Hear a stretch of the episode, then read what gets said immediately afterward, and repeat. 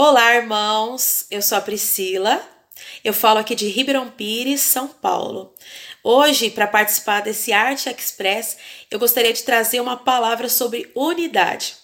A unidade é uma coisa muito importante para aqueles que querem ver a bênção do Senhor estabelecida sobre a sua equipe, sobre o seu trabalho. A Bíblia diz no Salmo 133 que é bom, que é agradável, que é suave, que os irmãos vivam unidos, porque é ali que o Senhor ordena a sua bênção. Numa equipe desunida, numa equipe que não tem unidade, que não tem coletividade, o Senhor não pode ordenar a sua bênção, pois a bênção do Senhor ela acontece debaixo de uma hierarquia. E essa hierarquia começa na vida do líder e vem até a vida dos liderados. Então, um, um aspecto importante para você que quer ver a bênção de Deus é andar em unidade com o seu líder e com a sua equipe. Outro ponto importante está em Isaías 41, 6, que diz assim: Um ao outro ajudou e ao seu companheiro disse: Esforça-te. Quando eu ando em unidade com a minha equipe, eu sempre vou ter alguém que vai me apoiar, que vai me motivar a me esforçar, a me levantar e a caminhar com Cristo. E eu também vou ser um motivador da minha equipe para que essa equipe caminhe na presença de Deus. Outra coisa importante está em Êxodo 17, lá na batalha, quando Moisés estava orando, talvez vocês conheçam essa passagem.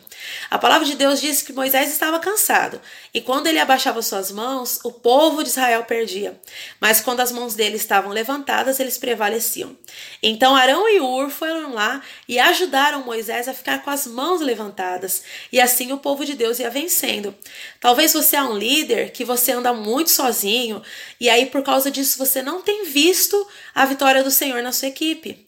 Chegou o momento de você levantar Arão e Ur, pessoas que vão estar do seu lado para sustentar suas mãos, para que a vitória do Senhor seja estabelecida sobre a sua casa e sobre o seu ministério.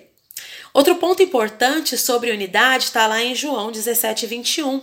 Jesus ele ora por nós e o que ele pede ao Pai é para que nós sejamos um, como ele é com o próprio Pai.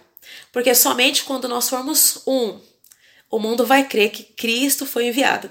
Eu declaro que essa palavra se estabeleça na tua vida, que através da unidade você seja uma equipe forte e o Senhor possa se manifestar e manifestar o reino dele através de você. Que você seja um artista forte, que a sua equipe seja forte e a rede assim será forte. Fiquem com Deus.